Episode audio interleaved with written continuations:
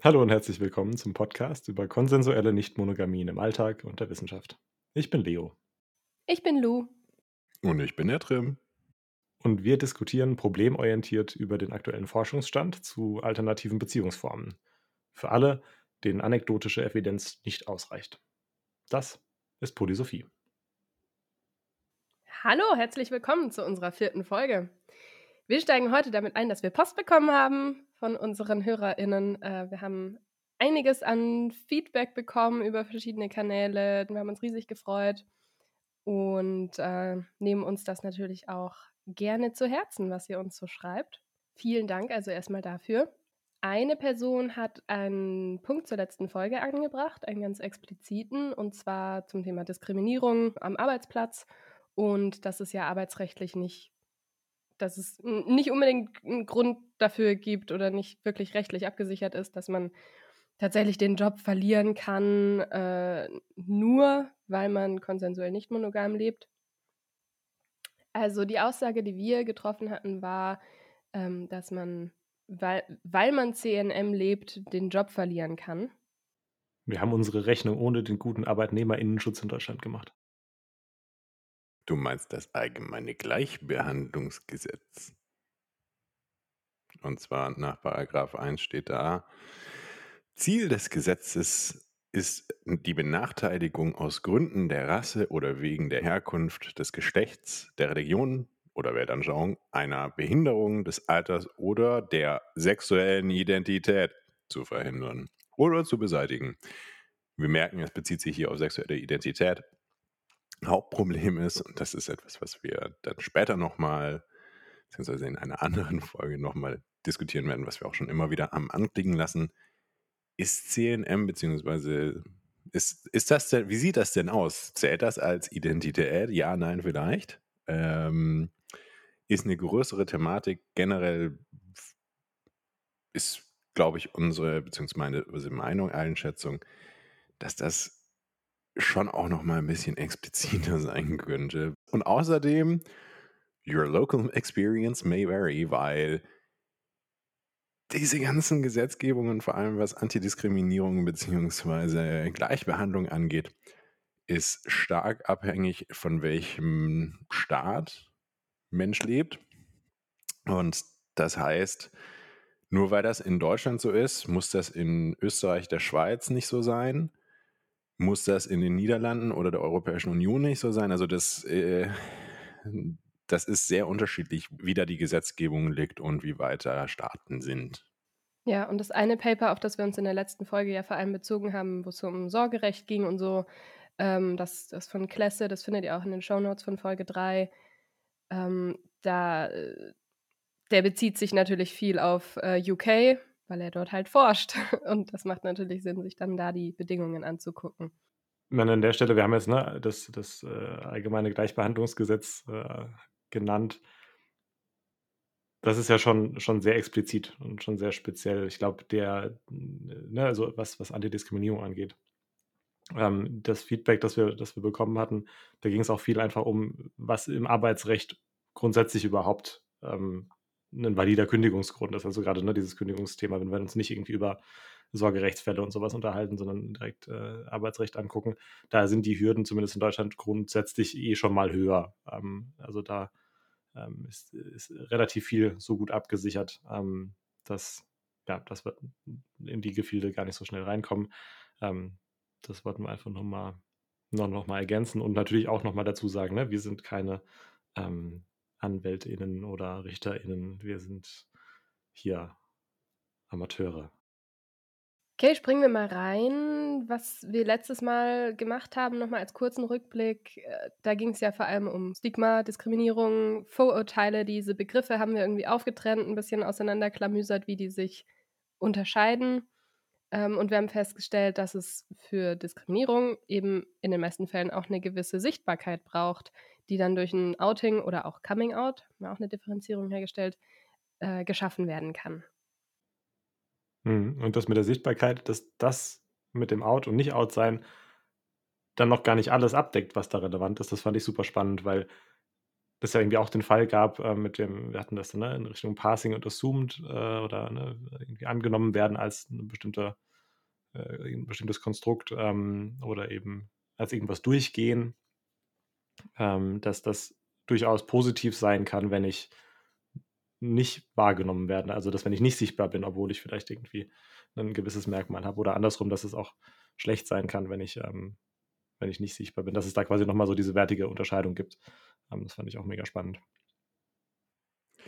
Ja, vor allem auch, wie man sich gegen solche Stigmas behauptet, ist war auch haben wir auch noch 'n bisschen besprochen, grade welche Resilienzfaktoren es da gibt und, ähm, auch, dass Achtsamkeit 'n sehr großen Wert Stellenwert einnimmt, um sich eben gegen Stigma zu behaupten. Und wir hatten auch schon anklingen lassen, dass die Stigmatisierung negative Auswirkungen auf sekundäre Beziehungen haben könnte. Welch Überleitung, Trim. Ja, Überleitungen kann er. In der heutigen Folge geht es nämlich um genau das, was da schon angeklungen ist. Es geht um Hierarchien, um primäre, sekundäre Beziehungen. Wir sprechen da gleich noch ein bisschen im Detail darüber, was das eigentlich bedeutet. Wir hatten uns als zentrale Fragestellung ähm, folgendes, folgenden Satz genommen. Welche Formen von Hierarchien gibt es und welche Implikationen haben hierarchische oder auch nicht hierarchisch organisierte CNM-Modelle dann auf die Personen, die da beteiligt sind? Ja, und dann würde ich sagen, fangen wir doch erst mal an. Was ist denn eigentlich Hierarchie und wann kann das weg? Ähm, Hierarchie rein von der Wortbedeutung her kommt aus dem Altgriechischen und bedeutet Rangfolge, Rangordnung. Das ist halt eine primär, sekundär, tertiär Beziehung. Gibt fangen wir doch mal mit dem Wichtigsten an. Check your privileges. Gibt es vielleicht irgendwelche Aspekte in einer Beziehung, die nur mit einem bestimmten PartnerIn stattfinden, also die exklusiv für die sind? Ähm Also zum Beispiel, wenn wir uns monogame Beziehungen angucken, Sex im Allgemeinen. Man hat nur mit der einen Person Sex und nicht mit anderen. Oder generell, dass bestimmte Praktiken nur mit einer Person geteilt werden. Also wenn wir jetzt wieder im CNM-Kontext denken, wenn man mehrere PartnerInnen hat, dass man, ähm, keine Ahnung, BDSM nur mit einer Person, mit einem bestimmten Partner, einer bestimmten Partnerin hat und mit den anderen nicht. Ein weiteres Beispiel, das mir noch einfällt, ist äh, Fluid Bonding. Fluid Bonding bezeichnet quasi äh, barrierefreien Geschlechtsverkehr, also ohne Kondom ähm, oder andere Barrieren quasi äh, gerade in CNM-Beziehungen oder in, in großen Polykülen häufig ein Privileg Einzelner, ähm, weil man sich vielleicht anderen Menschen gegenüber noch vor sexuell übertragbaren Krankheiten schützen möchte oder weil es auch eine, eine, emotionale Komponente hat, dass man sagt, das möchte ich nur mit dieser einen speziellen Person teilen und nicht mit, mit den anderen. Jetzt hast du gerade Polykül gesagt. Kannst du das erklären, was du damit mhm. meinst? Ich glaube, das ist das erste Mal in dem Podcast, dass wir den Wirklich? Begriff benutzen. Mhm. Wir haben es ja auf ah. Folge 4 geschafft und wir haben noch nie Polykül gesagt. Wow. Doch, Trim hat mal Polykül gesagt anstatt Polykül. Stimmt. Ja. Aber erklärt haben wir es, glaube ich, noch nicht. Wir haben es noch nicht erklärt, das ist richtig. Äh, ein Polykül bezeichnet das Gesamtkonstrukt der Menschen, die sich in einer konsensuell nicht monogamen Beziehung miteinander befinden. Also das äh, bezeichnet zum Beispiel mich und meine beiden Partner und dann noch deren PartnerInnen und äh, wir sind alle irgendwie in einem Polykül miteinander vereint. Das äh, kommt quasi vom Wort Molekül. Also hängen irgendwie zusammen. Ah, so ein Beziehungsnetzwerk also. So ein Beziehungsnetzwerk, ja, genau. Mhm.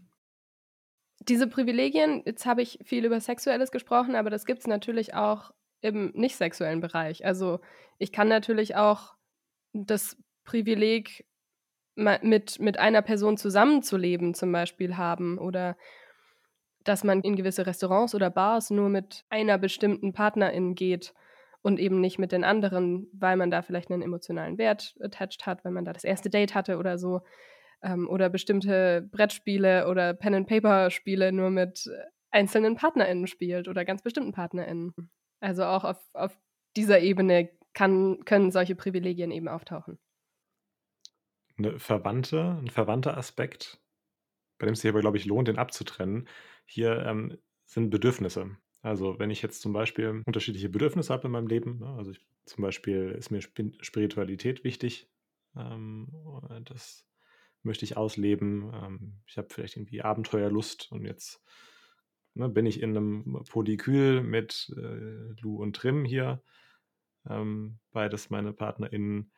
Und mit Lou teile ich jetzt die Abenteuerlust. Ne? Lou ist abenteuerlustig, wir gehen immer auf äh, spannende Reisen und äh, sind zusammen unterwegs. Ähm, und mit Trim äh, kann ich meine Spiritualität ausleben. Das ist das, was da bedient wird oder was ne? wir da teilen.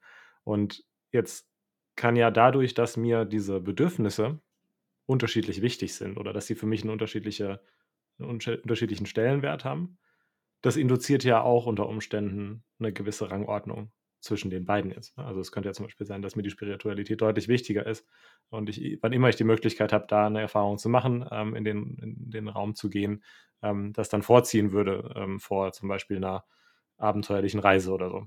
Ähm, und das, ja, führt auch dazu, dass es eine, eine, eine Rangfolge zwischen Partnern und Partnern geben kann. Also wie du das am Anfang beschrieben hast, hat sich das für mich sehr stark nach einer nicht hierarchischen po Poly- bzw. Polyküle angehört. Aber so wie du es am Ende beschrieben hast, klang das sehr stark nach einem hierarchischen Polykül bzw. Polybeziehung oder einer offenen Beziehung. Oder liege ich da ganz falsch?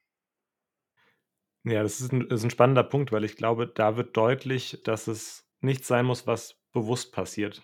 Also es, ist, es muss nicht sein in dem Kontext, dass ich sage, ah, ich, ich bin mir bewusst, dass mir das eine wichtiger ist als das andere, deswegen bist du jetzt hier mein Primärpartner, weil wir das gemeinsam haben äh, im Vergleich zu den anderen Personen, sondern das kann so, so ein schleichender Effekt sein, der sich da bemerkbar macht. Und deswegen äh, wird es mir an der Stelle gar nicht so leicht fallen, das jetzt zu äh, festzulegen, ne? zu sagen, das ist jetzt irgendwie ganz klar äh, ein nicht hierarchisches oder hierarchisches Beziehungskonstrukt, ähm, aber es hat definitiv einen Einfluss, würde ich sagen.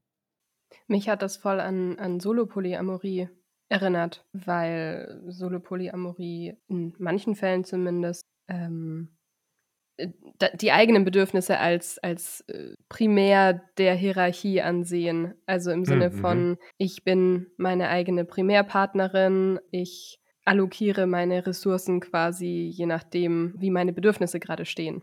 Ja. Das war jetzt eine sehr schlechte Beschreibung von was Solopolyamorie ist, aber in Bezug auf das Thema Bedürfnisse. Das wäre das wär dann ein Beispiel für, ein für so eine explizitere ne? äh, Darstellung genau, dieser, ja, dieser, ja. dieser Unterschiede. Genau, mhm. ja, nee, absolut. Finde ich, find ich sehr passend, ja. Das kann sich ja über Zeit auch ändern. Mhm. Also, dass ich in einem Jahr, in einem Monat, in einer Woche sehr starkes Bedürfnis habe nach Spiritualität und deswegen ja. diese Beziehung dann wichtiger ist und in ähm, in der nächsten Woche, im nächsten Monat es, äh, sind die Bedürfnisse einfach anders. Die verändern ja, sich ja. ja und somit verändert sich vielleicht auch dieses hierarchische Konstrukt dann auf eine Art, wenn wir das als Hierarchie ansehen. Wir können Hierarchie auch an was anderem festmachen, also zum Beispiel an der Person. Also weil ich einfach sage, ich mag diese Person lieber, ich fühle mich emotional verbundener mit dieser Person, ich bin vielleicht committeter zu dieser Person, ich möchte da mehr investieren, wie auch immer. Vielleicht auch, weil diese Person Familie ist, also entweder genetisch-biologische Familie oder Chosen Family.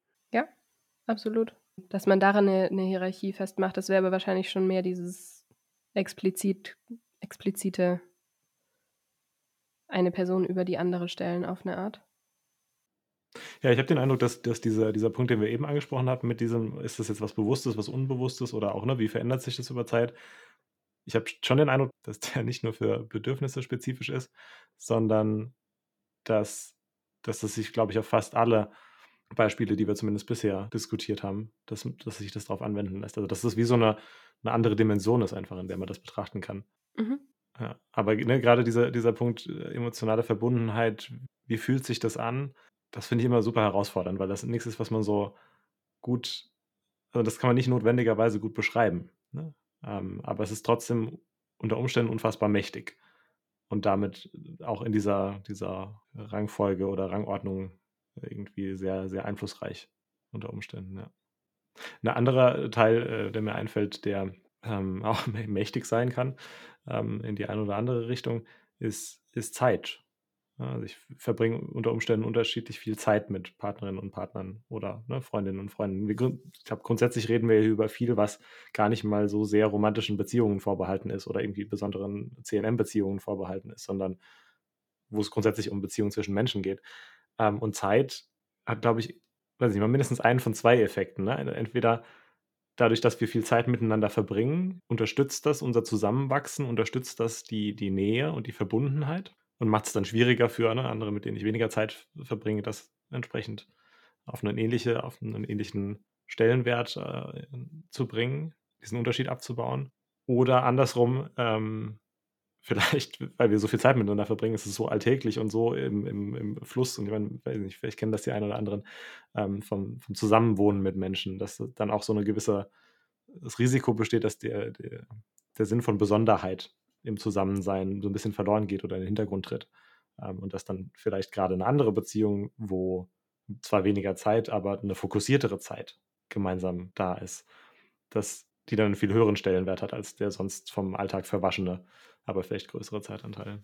Ja, das greift so ein bisschen in, in so strukturelle Faktoren. Also die Zeit, die wir miteinander verbringen, nicht nur die Menge an Zeit, sondern auch die Qualität der Zeit ist ja ne, ne, etwas, was, was eine Hierarchie aufbauen kann.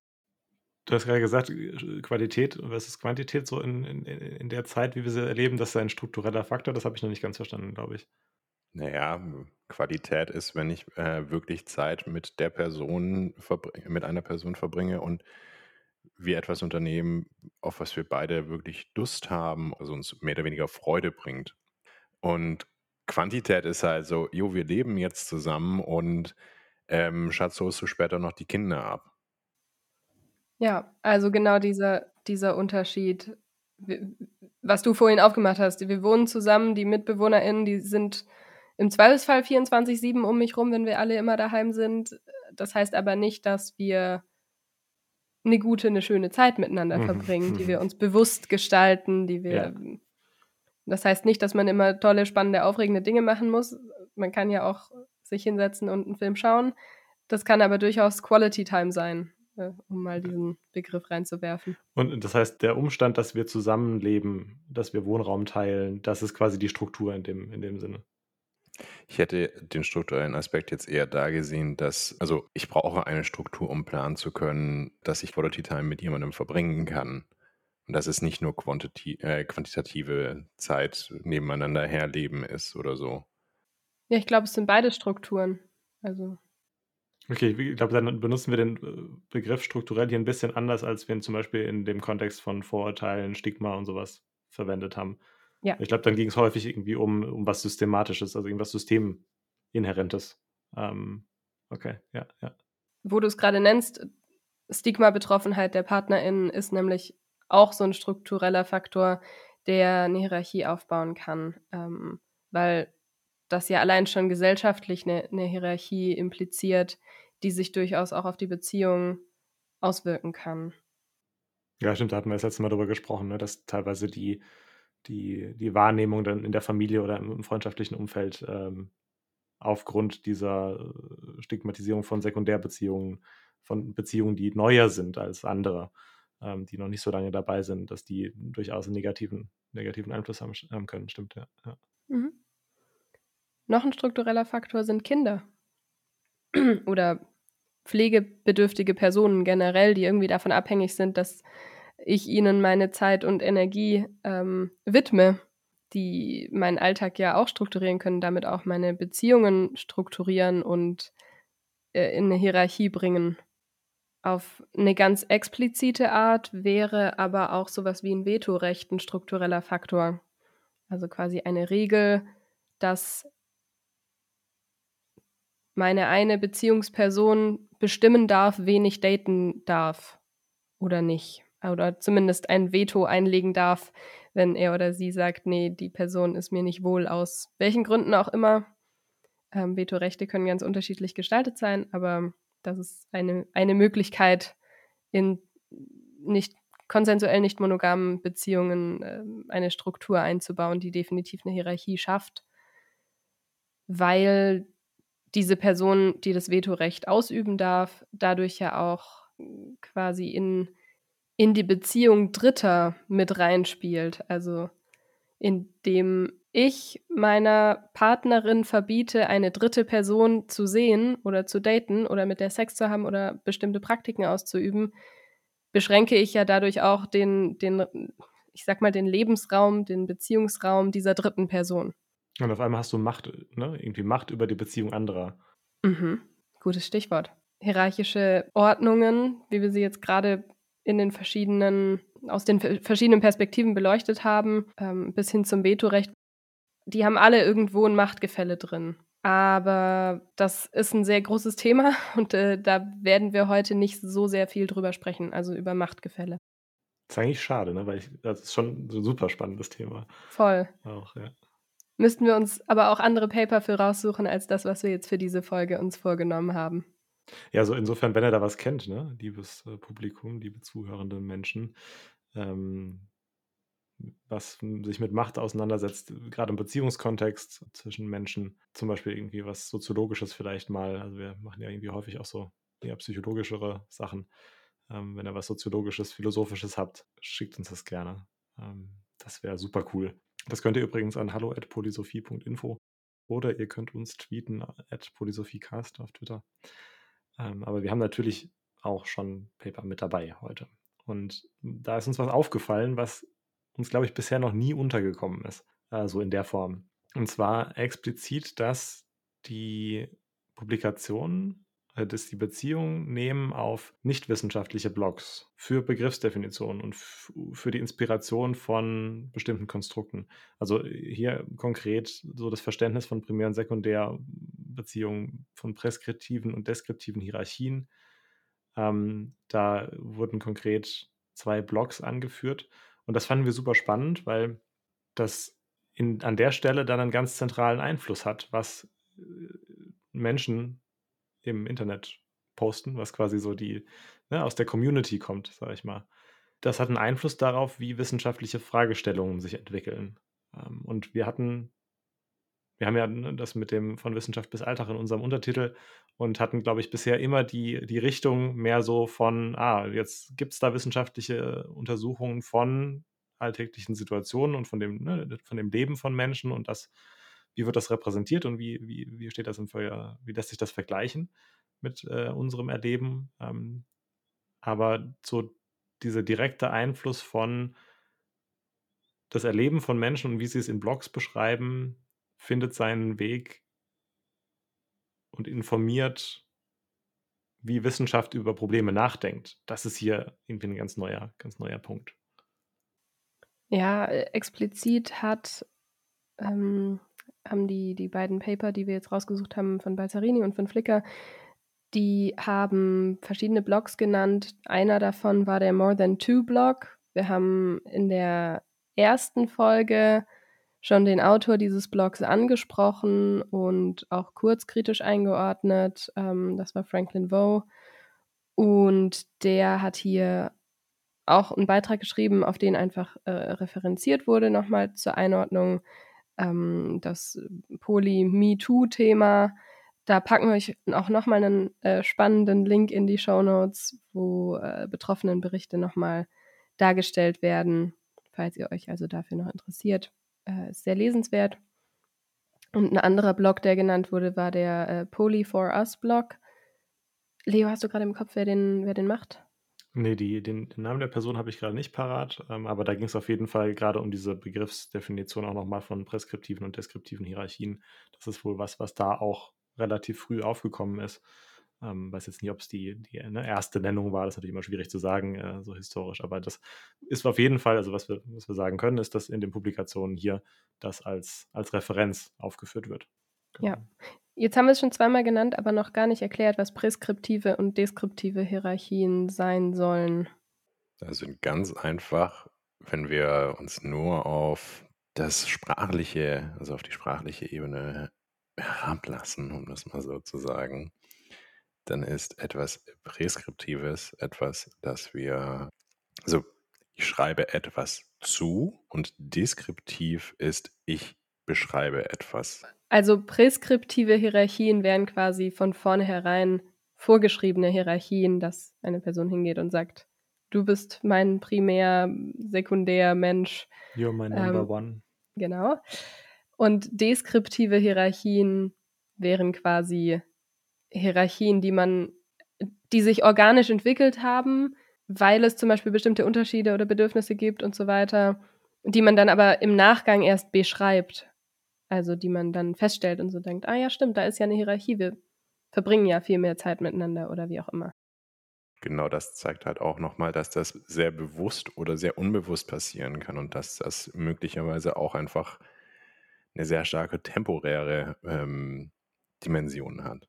Also gerade wenn ich irgendwie sage, ich bin eigentlich nicht hierarchisch orientiert, dass ich mir dann sage, Moment mal, du bist eigentlich gerade ganz oben auf der Hierarchie, aber eigentlich will ich nicht in der Hierarchie leben mit meinen Beziehungen. Ähm, lass uns darüber sprechen und lass uns daran was ändern. Also lass uns schauen, wie kriegen wir das weg und wie bauen wir diese Hierarchie ab und wie ändern wir das Machtgefälle, das vor allem gegenüber der anderen Beziehungen besteht.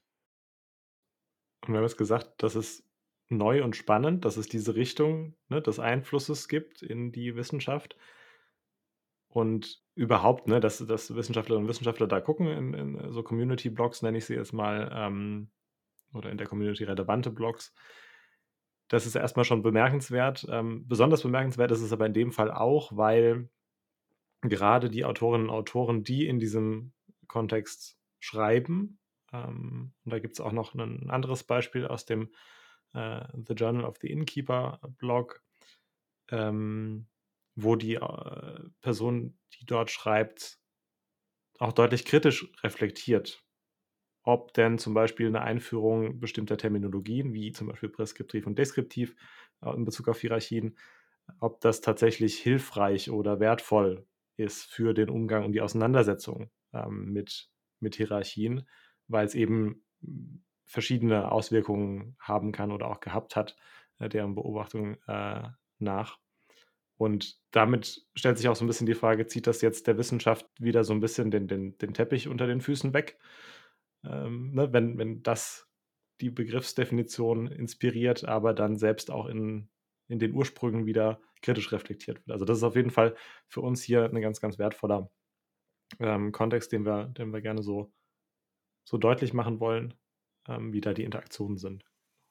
Den Artikel, von dem wir gerade gesprochen haben, packen wir euch natürlich trotzdem in die Show Notes. Ja. Könnt ihr euch den durchlesen und Richtig. die ganze Diskussion zu Präskriptiv, Deskriptiv und äh, Macht und Prioritäten euch angucken, genau. was da geschrieben wird. Gut. Ja, jetzt haben wir mal ähm, erörtert, was denn Hierarchie ist.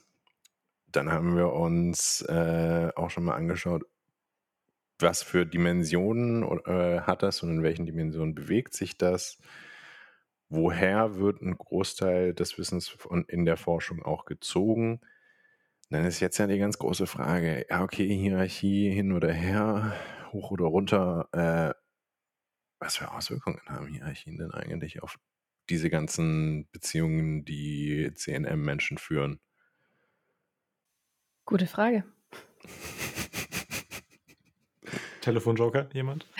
ich glaube, wir könnten unsere guten Freunde äh, Balsarini und Flicker fragen. Die haben da vielleicht sicher eine Antwort. Genau, die beiden haben nämlich mit ein paar anderen Menschen darüber geforscht.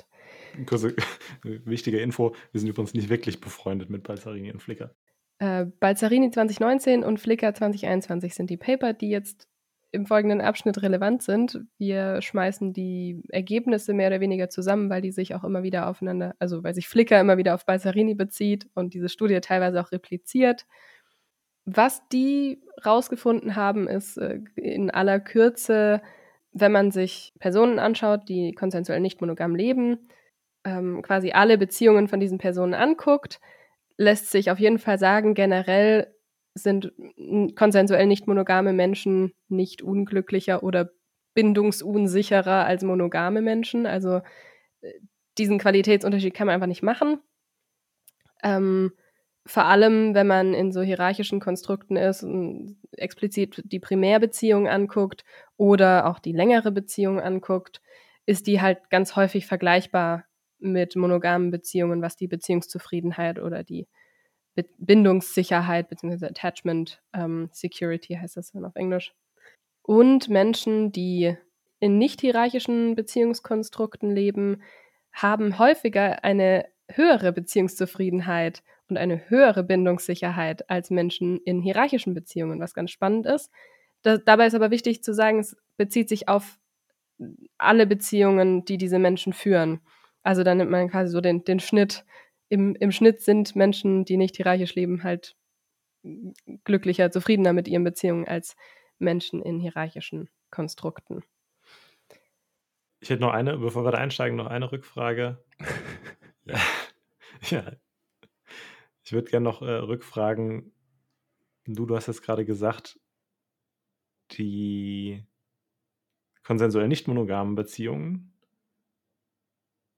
im Vergleich zu ne, Monogamie oder so, ähm, die Samples, ähm, also die, die Zielgruppe, die da untersucht wurde, äh, bei Balzarini und Flicker äh, und deren KollegInnen, ähm, waren das allgemein verschiedene Arten konsensuelle Nichtmonogamie oder war das eine spezielle Art?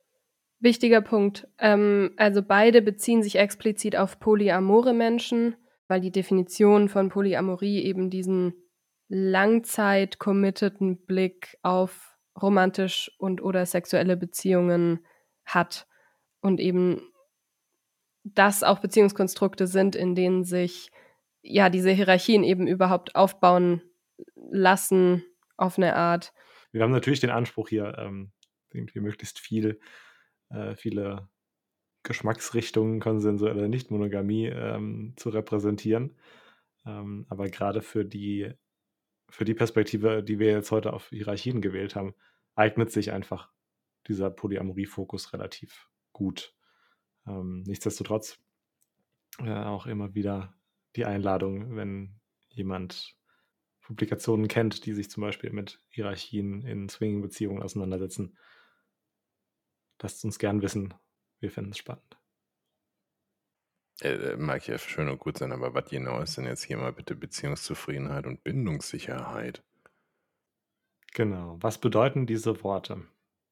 Fangen wir doch mit äh, Beziehungszufriedenheit an. Wir sind jetzt hier in einem äh, ja, psychologischen Kontext, ne? also psychologische Forschung. Und da sind häufig Fragebögen hilfreich oder werden rangezogen, um ähm, verschiedene Aspekte zu, zu untersuchen. Und ähm, äh, es gibt dann so einen Begriff, das nennt man dann eine Skala. Das heißt, das ist eine Kombination aus verschiedenen Fragen, die man zustimmen oder die man ablehnen kann. Und daraus wird dann eine, ein, ein Wert berechnet. Und äh, der liegt dann eben auf irgendeinem Intervall. Also der ist dann irgendwie klein oder groß und der sagt dann was aus. Äh, und im Kontext von Beziehungszufriedenheit waren das hier eben zum Beispiel verschiedene Beziehungsqualitätsindikatoren. Wundervolles Wort. genau, also ich glaube, dieses Skalenthema, ne, da könnten wir auch noch eine separate Folge zu machen. Ähm, da wollen wir jetzt noch nicht super, super tief rein, aber zumindest, dass wir ein Gefühl, äh, ne, dass wir so ein Gefühl erzeugen für, worum ging es da? Die eine Dimension oder das, der eine Aspekt bei der Beziehungsqualität hier äh, war die Akzeptanz, eine Beziehungsakzeptanzskala. Ähm, da ging es dann darum, dass die Teilnehmenden Zustimmung oder Ablehnung gegenüber Statements ausdrücken sollten, wie zum Beispiel, meine Familie akzeptiert meine Beziehung mit der und der Person. Oder ne, für meine Freundinnen und Freunde das gleiche dann. Genau. Musst du dir mal vorstellen, da haben sich Leute hingesetzt und überlegt, welche Fragen können wir sinnvoll stellen, um Beziehungsakzeptanz äh, zu erforschen und haben das dann getestet und getestet und geguckt, wie man das optimieren kann. Ich, ich finde so Methodikforschung total krass. Weil da hängt ja tatsächlich auch, ne, und ich habe gesagt, wir machen das nicht heute in der Tiefe, aber äh, da hängt ja auch noch ein ganzer Validierungsapparat hinten dran. Also diese, diese Tests, die werden ja nach bestimmten Gütekriterien entwickelt. Also das ist ähm, ne, startet mit, was könnten gute Fragen sein und dann, wie du, äh, ne, wie du es gerade schon gesagt hast, dann wird geguckt, funktioniert das tatsächlich? Ist das konsistent? Ähm, ne, kann man das dann immer wieder reproduzieren, wenn man Leute immer wieder fragt, zum Beispiel, und so verschiedene Aspekte. Ja, ja. zurück Baby, zu den. Zurück zu den Beziehungsqualitätsindikatoren. Äh, neben der Akzeptanz ist auch äh, die Beziehungsgeheimhaltung einer dieser Faktoren. Und in äh, dieser Skala wurde dann, werden dann Sachen gefragt, wie zum Beispiel, in der vergangenen Woche war meine Beziehung mit XY vor jemandem geheim. Fragt dann natürlich auch über Langzeit, Kurzzeit und so weiter, aber das wäre jetzt ein, ein Beispiel. Und ein dritter Aspekt von Beziehungsqualität ist, äh, die, wie, wie sehr bin ich invested in diese Beziehung. Das lässt sich messen über das äh, Investitionsmodel ähm, von Rusbold. Und da werden die vier Aspekte Zufriedenheit, Investition, wahrgenommene Qualität von Alternativen, also wie schaut der Datingmarkt so aus? Also so, so, interpretiere ich das jetzt. Könnte ich was anderes, was ich mit meiner Partnerin-Person haben kann, vielleicht woanders besser oder schöner genau. haben? Genau. Und äh, Commitment, also Akzeptanz von Beziehungen, Beziehungsgeheimhaltung, Investitionen und natürlich Sexual Frequency gehört auch dazu. Genau, so wie, ne, wie viel anteilig an, an, an Zeit auf sexuelle Aktivitäten verwendet wird. Und nicht generell, wie viel Zeit verbringen wir mit sexueller Aktivität, sondern wie viel Prozent der Zeit, die wir miteinander mhm. verbringen, mhm. verbringen wir mit sexueller Aktivität. Also natürlich habe ich potenziell mehr Sex mit Menschen, die mit mir zusammenleben oder in die in derselben Stadt leben, als wenn das eine Fernbeziehung ist und ich diese Person nur zweimal im Jahr sehe. Aber ne, prozentual die Zeit, die wir uns halt sehen, ist dann quasi, wird hier abgefragt. Irgendwie klingt das sehr deutsch. Bitte geben Sie an, wie viel Prozent der Zeit Sie mit dieser Person sexuelle Aktivitäten vollziehen. Aber ich finde schön, dass Sie nicht nach Sex, sondern nach sexuellen Aktivitäten fragen. Ist ja auch schon mal gut. Mhm. Ähm, das war jetzt, wie Beziehungszufriedenheit in dem Balzarini-Paper befragt wurde. Flickr hat sich gedacht, brauchen wir nicht, ist uns alles zu lang, keine Ahnung, ähm, und haben einfach nur einen, äh, den Couple Satisfaction Index äh, genommen das ist ein ganz kurzer Fragenblock von vier Fragen. Und zwar, bitte geben Sie an, wie glücklich Ihre Beziehung insgesamt ist. Ich habe eine warme und angenehme Beziehung zu meinem Partner. Wie bereichernd ist Ihre Beziehung zu Ihrem Partner und wie zufrieden sind Sie im Allgemeinen mit Ihrer Beziehung? Das ist jetzt nicht gegendert, weil ich das über DeepL einmal kurz übersetzt habe und DeepL scheinbar nicht gendert. Ist okay. Ähm, aber genau, Flickr hat über diese vier Fragen äh, rausgefunden, wie die Beziehungszufriedenheit äh, mit verschiedenen PartnerInnen ist. Und in, dem, äh, in der Publikation wird, wie Lu schon früher angesprochen hat, das so ein bisschen auch zusammengefasst, ne? diese frühere Balzarini-Publikation und, und die Arbeit von Flickr und KollegInnen. Wir haben aber nicht ganz verstanden, warum diese Beziehungszufriedenheit und die Beziehungsqualität, die da ja auch unterschiedlich gemessen wurde, offensichtlich, warum das dann so deckungsgleich behandelt werden kann und man da irgendwie von, von Reproduzierbarkeit oder Reproduktion anderer Ergebnisse sprechen kann. Da fehlt uns dann, glaube ich, einfach noch der Hintergrund, ähm, ob das jetzt ne, gerechtfertigt ist oder nicht, aber einfach nur so als Disclaimer mit dabei. Genau. Aber jetzt haben wir uns diese, diese, ne, diesen Kontext Beziehungszufriedenheit angeguckt, aber das war ja nur eins von, eins von zwei Worten. Wir hatten noch ein zweites Wort, ne? Ähm, und das war dieses Bindungssicherheit. Bindungssicherheit, genau. Ja. Kannst, du, kannst du das nochmal erklären? Das ähm, klingt, klingt spannend. Aber natürlich.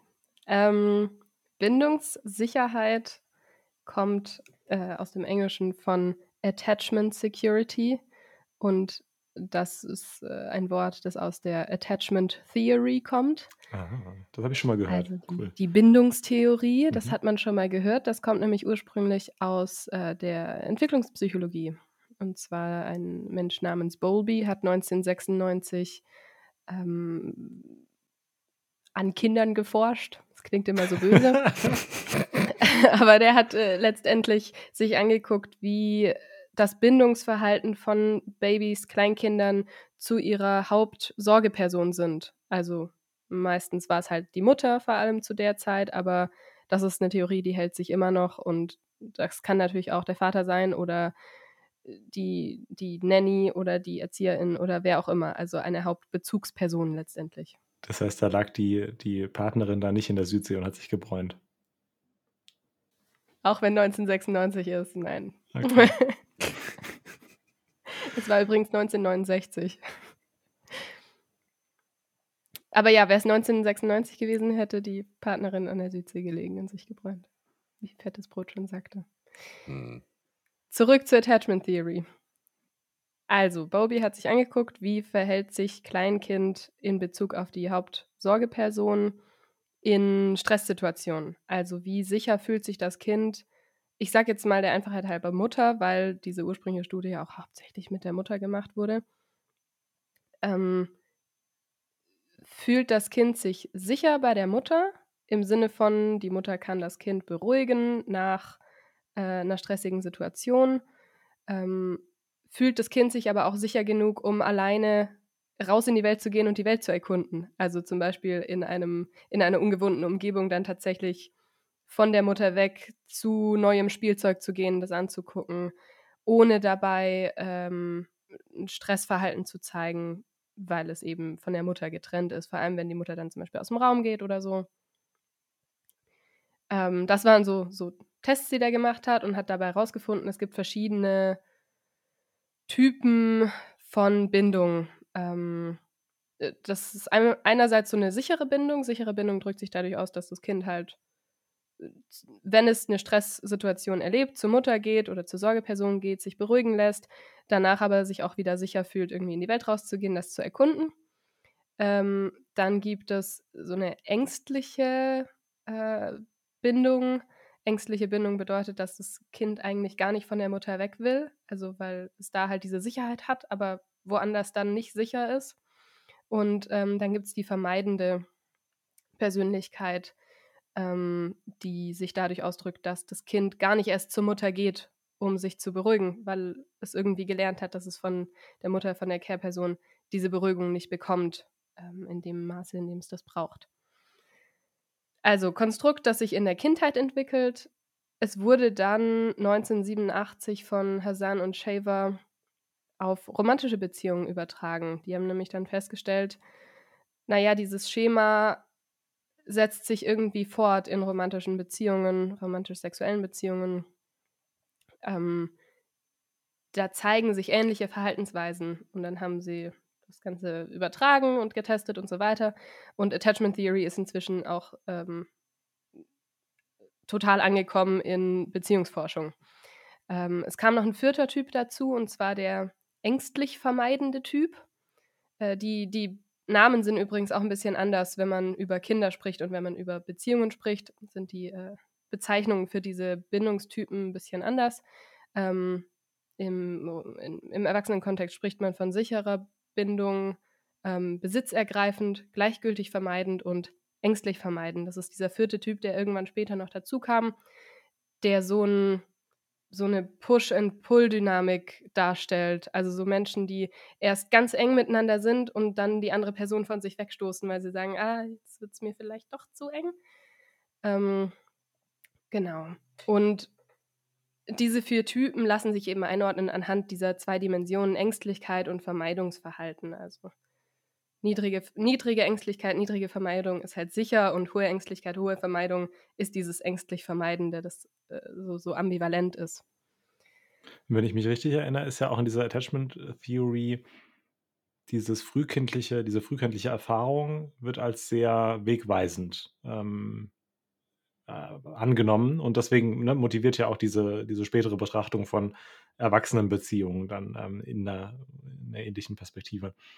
Mhm ich glaube, über Zeit ähm, hat sich das, oder kam dann zumindest die Frage auf, inwieweit da Raum für Veränderung ist.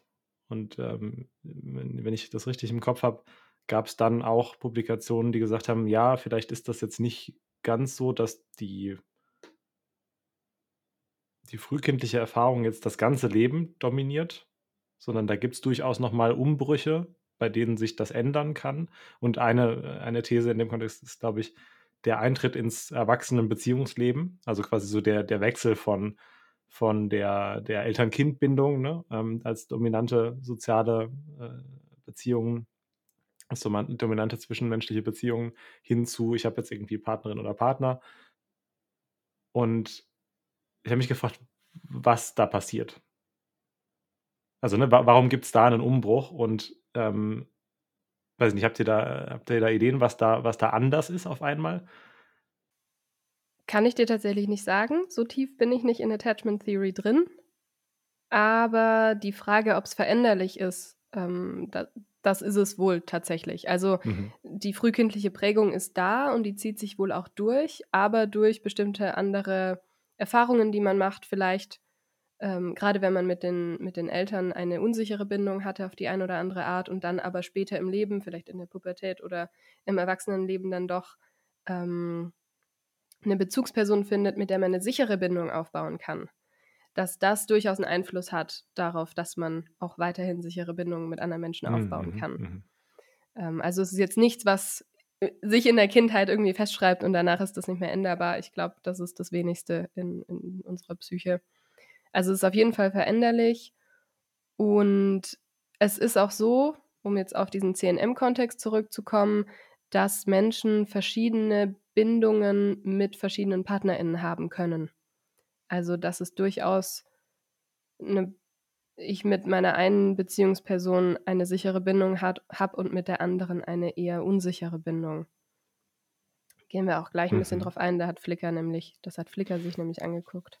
Ja, das ist halt natürlich super cool, wenn man jetzt auf einmal dieses Konstrukt, das, äh, in 'nem sehr mononormativen Kontext dann auf Beziehungen übertragen wurde, jetzt in diesen CNM-Kontext überführt, weil vielleicht ist ja diese Veränderlichkeit oder ich ne, ich könnte mir durchaus vorstellen, dass es sich lohnt zu erforschen ob diese Veränderlichkeit auch noch mal gegeben ist, wenn jetzt zum Beispiel 'ne Beziehungsöffnung stattfindet. Also, wenn jetzt jemand in in 'nem an dem Übergang ist von 'ner monogamen Beziehungsvergangenheit zu 'ner konsensuell nicht monogamen Beziehungszukunft oder, ne, 'nem Beziehungsabschnitt. Weil, Ja. ne, ich könnte mir vorstellen zumindest, dass das ähnliche dass es sich Dynamiken teilt mit dem Übergang von, äh, kindlich-jugendlichen Beziehungen zu Erwachsenen, äh, Partnerschaften, Beziehungen, ja. Das ist es ist halt eigentlich voll das Paradebeispiel. Also, eigentlich müssten sich Attachment Theorists da voll drauf stürzen, ähm, auf auf CNM-Beziehungen, weil man da halt voll viel coolen Scheiß, äh, rauslesen kann oder rausfinden könnte. Ähm, in der Wissenschaft ist es bisher aber kaum angekommen. Also, Flickr ist das erste Paper, das sich tatsächlich Attachment in verschiedenen hierarchischen Konstrukten anguckt. In im Therapiekontext ist es schon mehr angekommen. Ähm, unter anderem hat Jessica Fern da ein sehr, sehr cooles Buch zu geschrieben, das ich total empfehlen kann, äh, mit Namen Polysecure, wo sie, äh, sehr anschaulich, sehr angenehm zu lesen eben auch, ähm, schreibt, was Attachment Theory ist, wie sich das ausdrückt in romantischen Beziehungen, wie sich das besonders in CNM-Beziehungen ausdrückt und verhält und unter anderem auch, wie man an der eigenen im am eigenen Bindungsverhalten arbeiten kann, ähm, und das verändern kann durch verschiedene Techniken, verschiedene Methoden. Ähm also, kann ich total empfehlen, wenn sich jemand mehr für das Thema interessiert, da mal reinzuschauen. Lässt sich denn so was eigentlich in den Ergebnissen von Flickr und auch bei Sarini wiederfinden? Mhm. Und zwar ist es wohl so, in hierarchischen Konstrukten, also hierarchischen CNM-Beziehungen, ähm, äh, gibt es eine relativ ho hohe also, gibt es eine größere Unterschiedlichkeit in den Bindungen zwischen PartnerInnen. Das klingt jetzt kompliziert, aber letztendlich heißt das, ähm, ich habe mit meiner Primärpartnerin eine sicherere Bindung als mit meiner Sekundärpartnerin. Ähm, während Menschen in nicht hierarchischen Beziehungen da keine große Variabilität zeigen. Also, die haben entweder 'ne 'ne sichere Bindung mit allen oder relativ sichere Bindung mit allen PartnerInnen oder relativ unsichere Bindung mit allen PartnerInnen. Also, es variiert einfach nicht so stark. Ah, das heißt, die Variation bei den polyamoren hierarchischen ist größer als bei den nicht hierarchischen? Ja, Okay. genau. Mhm. Und das lässt sich oder eine Idee, die Flickr et al. haben, wie sich das erklären lässt, ist, dass in hierarchischen Beziehungen ja häufig Couple Privilege 'ne Rolle spielt.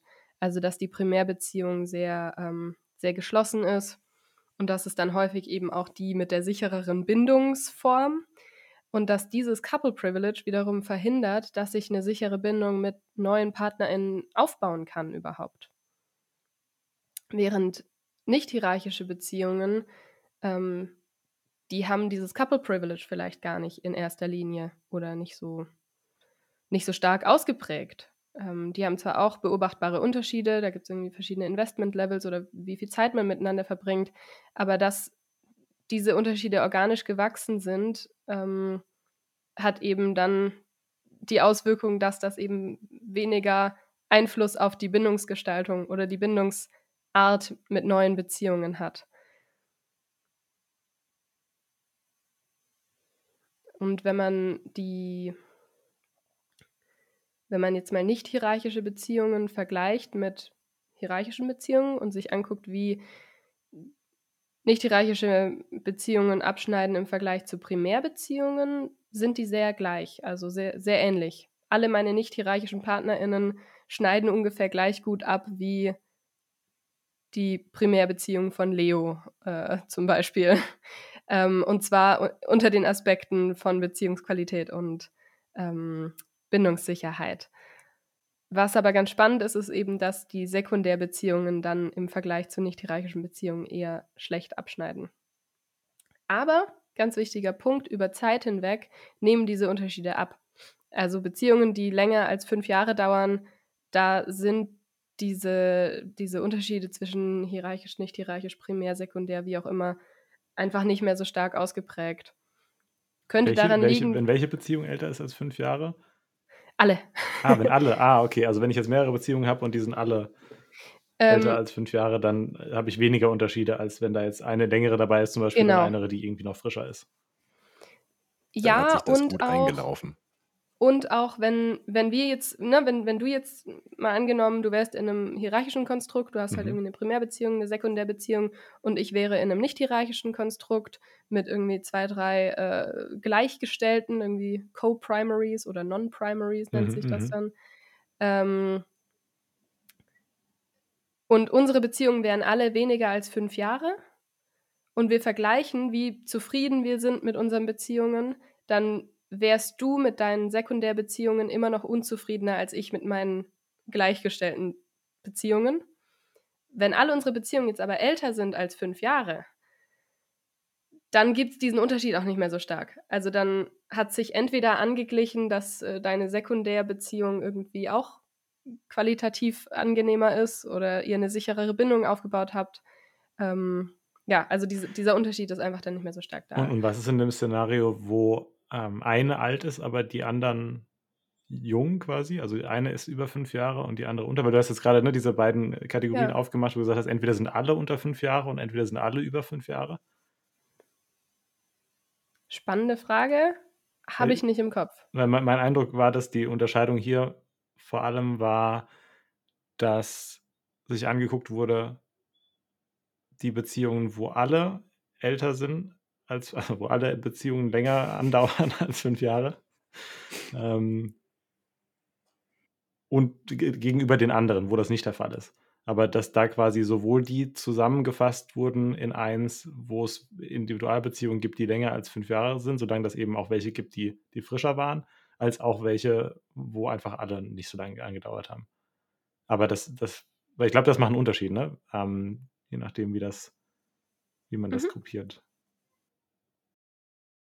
So viel in dem Fall zu Flickr. Dann kommen wir doch mal zu der Forschungsgruppe um Balsarini. Also, was haben die denn so an interessanten und spannenden Ergebnissen und Fazits äh, aus ihrer Forschung gezogen? Wir hatten das gerade die gesamte Zeit davon. Menschen in einer hierarchischen primären Beziehung sind zufriedener, weil sie sind mehr investiert und engagierter in dieser Beziehung drin als in der Sekundärbeziehung, die sie führen. Dementsprechend ist die Sekundärbeziehung nicht ganz zufrieden.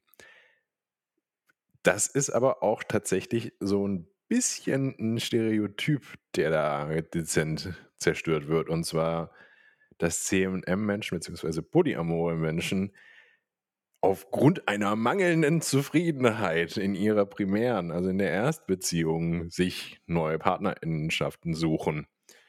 Es ist einfach faktisch nicht richtig, wie wir auch jetzt gerade bei Flickr gehört haben. Flickr bezieht sich ja auf diese Ergebnisse und das ist so, nein, tatsächlich ist die glücklichste Beziehung, also so grundlegend könnte man sagen, die längste Beziehung ist auch irgendwo so ein bisschen, also sobald die den Fünf-Jahres-Dinger erreicht hat, sind die Beziehungen alle gleich glücklich und bis dahin, ja, herzlichen Glückwunsch. Das hat also nichts mit der Beziehungszufriedenheit in dem Sinne zu tun. Dann kommen wir nochmal zu unserem wunderbaren Thema von der letzten Folge. Weil Balsarini und äh, Friends waren die, die herausgefunden haben, dass es potenziell negative Auswirkungen hat, wenn man aufgrund von Polyamorie marginalisiert wird. Also das trifft dann halt vor allem jene PartnerInnen, die als sekundäre Beziehung eingestuft wurden. Und ja, warum ist das wohl so? Naja, die können ähm, einfach auch das nicht unbedingt ausleben. Da sind wir beim Thema vom letzten Mal. Outing beziehungsweise geoutet werden und so weiter und so fort. Hört euch die letzte Folge nochmal dazu an, wenn ihr, äh, wenn ihr da mehr darüber erfahren wollt. Da besprechen wir das ja auch. Dann drei von vier unterschiedliche Beziehungen haben verschiedene Vorteile, aber die gleichzeitig bestehenden Beziehungen werden tatsächlich aufgrund dessen erhalten. Also das ist eigentlich nichts anderes als ich. Ich gehe super gerne in Ausstellungen, aber ich schaue auch gerne Sci-Fi-Serien. Eine Partnerin mag vielleicht Sci-Fi-Serien, aber findet Ausstellungen total langweilig. Dafür findet eine andere Partner in Ausstellungen den absolut heißesten Scheiß, aber ja, Sci-Fi, oh, bitte nicht. Ja, sind gleichwertige Beziehungen, die bestehen gleichzeitig, die sind in dem Sinne auch gleichwertig und es hat Vorteile. Weil, hey, geil, ich kann das mit jemand anderem machen, den ich genauso liebe wie diese anderen Personen und wuhu, alle gewinnen. Ähm, könnte sagen, die ergänzen sich gut, ne? Die ergänzen sich gut, genau. Eine Win-Win-Win. Win-Win-Win. Oder je nachdem, wie viele Menschen im Polykül sind. Win-Win-Win-Win. Poly-Win. Win. ja, und die vierte ist, äh, ist da tatsächlich nochmal mit anschließend. Und da wär, kommen wir doch ein bisschen mehr aufs Allgemeinere für die Wissenschaften. CNM-Beziehungen lohnen sich tatsächlich, sich anzuschauen. Also wir hatten es jetzt gerade bei der Beziehungssicherheit, dass eigentlich alle Forschenden, die sich damit auseinandersetzen, so, äh, super, super happy und glücklich sein sollten und so, juhu, wir haben unser Standardmodell äh, für die Erforschung gefunden. Im selben Sinne ist das halt so, ja, ähm, CNM-Beziehungen haben einen enormen Wert, wenn es um die Beziehungsforschung geht. Und vor allem deshalb, weil sie die Grenzen einer mononormativ geprägten ja, Wissenschaft sprengen. Jetzt haben wir die ganzen Ergebnisse besprochen. Nicht alle, aber so die wichtigsten rausgezogen. Da ist natürlich noch viel mehr in den Papern. Man könnte wahrscheinlich einen ganzen Podcast nur mit diesen zwei Papern füllen. Aber ähm, um das nicht zu tun, aber trotzdem Leo gerecht zu werden, der noch ein paar Punkte loswerden möchte, die ihm am Herzen liegen, sage ich jetzt, Leo, talk nerdy to me. ja. Ja. Genau, wir haben ja am Anfang gesagt, wir machen den Podcast natürlich irgendwie für unser Publikum und unsere Zuhörendenschaft, aber natürlich auch so ein bisschen für uns selbst. Und da gehört auch dazu, ein bisschen nerdy zu sein. Und vielleicht finden es ja von euch auch Menschen gut kurz äh, erwähnenswert und noch, noch gar nicht so nerdy ist ähm, nochmal die, die Stichprobe, die sich da angeguckt wurde. Finden wir einfach immer wichtig, glaube ich, ne? Ähm, das da immer wieder daran zu erinnern, wie repräsentativ oder auch nicht repräsentativ das jetzt ist. Ähm, das ist natürlich irgendwie im Wesentlichen rekrutiert über Online-Plattformen und entsprechende Gruppen, ähm, was schon mal so einen Selektionsbias mit reinbringt. Also ne, Menschen, die jetzt irgendwie in der Polyamorie-Facebook-Gruppe rumhängen und sagen, ja, ich will jetzt hier an Studien teilnehmen, das ist nicht unbedingt repräsentativ von allen Menschen, die Polyamor leben. Und ansonsten sieht man auch, dass ähm, ja, die, die Zielgruppe bestimmte Charakteristika hat, die, die wir gerne hervorheben würden, oder die ich zumindest gerne hervorheben würde. Ähm, und zwar, dass wir hier einen Mix haben aus heterosexuell und bisexuell. Wobei ganz spannend ist, dass die bisexuellen Teilnehmerinnen und Teilnehmer im Wesentlichen aus dem Polyamorie-Sample kommen. Also das gab ja, ne, wurden ja unterschiedliche Beziehungen verglichen, unter anderem auch monogame Beziehungen. Ähm, und die, der recht große Anteil bisexueller Teilnehmerinnen und Teilnehmer, der kommt vor allem aus dem, dem Polyamorie-Teil. Und die Leute sind zwar im weitesten Sinne sehr unterschiedlich alt, also es gibt eine große Variabilität im Alter, aber man muss schon auch dazu sagen, dass rund 75 Prozent der Teilnehmenden zwischen 18 und 35 Jahre sind, also vergleichsweise jung. Ja, ich bin noch vergleichsweise jung. Wir sind jung. Ähm, Glück gehabt. Genau. Aber ja, um äh, der Aufforderung gerecht zu werden, äh, ein bisschen nerdy zu sprechen. Signifikanzniveaus. Ne, wir haben uns psychologische Forschung angeguckt und äh, die guckt viel oder die überprüft viel dann mit ihren Skalen ähm, äh, die, die verschiedenen Werte verschiedener Gruppen und da werden statistische Tests drauf gemacht. Und die Psychologie hat eine, äh, ich sag mal, eher dunkle oder zumindest mittelgraue Vergangenheit, ähm, was die methodische Korrektheit angeht, ähm, was diese äh, Signifikanztests äh, betrifft. Und gerade gibt es da nämlich einen relevanten Effekt, wenn man die häufig, also wenn man quasi innerhalb einer Studie auf einem Datensatz viele dieser Signifikanztests macht für viele Vergleiche. Ähm, da ist es wichtig, dass man das in Betracht zieht. Ähm, die Versierten unter euch äh, wissen, dass das dann Multiple Comparisons äh, Korrektur genannt wird zum Beispiel. Und da wollte ich einfach nur erwähnen, dass das hier ähm, in den Balzarini-Papern stattgefunden hat. Und das war einfach schön zu sehen, weil das äh, ein bisschen mehr methodisches Vertrauen auch gibt, ähm, dass da die Psychologie aus ihren methodischen Fehlern in der Vergangenheit gelernt hat. Genau. StatistikerInnen wissen, was das Signifikanzniveau ist. Oh ja. Und jetzt hat Lou das so klingen lassen, als wäre hier ich äh, der Einzige, der hier Nerdy Talk macht. Das, das halte ich aber für ein ganz großes Gerücht, muss ich sagen. Ja, unser Nerd Talk ist auf anderen Leveln. Also ich finde ja erstmal statistische Signifikanzniveaus ist ungefähr so ein schönes Wort wie Beziehungsqualitätsindikatoren. mein mein Nerd-Senf. Ähm, vielleicht musst du doch noch in der Psychologie promovieren. Ha, vielleicht. Mal gucken. Genau, was äh, ich noch, was mir noch wichtig ist hinzuzufügen, das wurde in einem der Paper eben auch benannt als Limitation, ist, dass diese ganzen Aspekte, die abgefragt werden zum Thema Beziehungsqualität. Diese ganzen Skalen kommen aus der Monogamieforschung. Jetzt nicht Monogamieforschung, sondern aus der Forschung an monogamen Beziehungen. Und ich frage mich schon länger, sind das die Dinge, die auch nicht monogame Menschen als Qualitätsmerkmal in ihren Beziehungen ansehen? Ähm, oder haben die da vielleicht andere Aspekte? Und ein Punkt, der eben gerade in dem Flickr-Paper auch aufgeworfen wird, ist, dass das, was nicht mit einbezogen wird in diese, in diese Fragen, in die Forschung, in die Ergebnisse, vor allem in die Interpretation der Ergebnisse ist, was eigentlich die Ziele der Beziehung sind.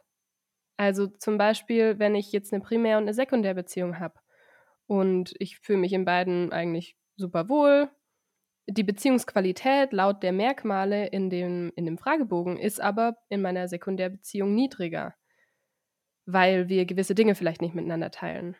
Aber vielleicht ist das ja gar nicht schlimm für mich, weil das genau das Ziel der Beziehung ist, dass wir nur diese Dinge miteinander teilen und wir sind eigentlich super happy damit.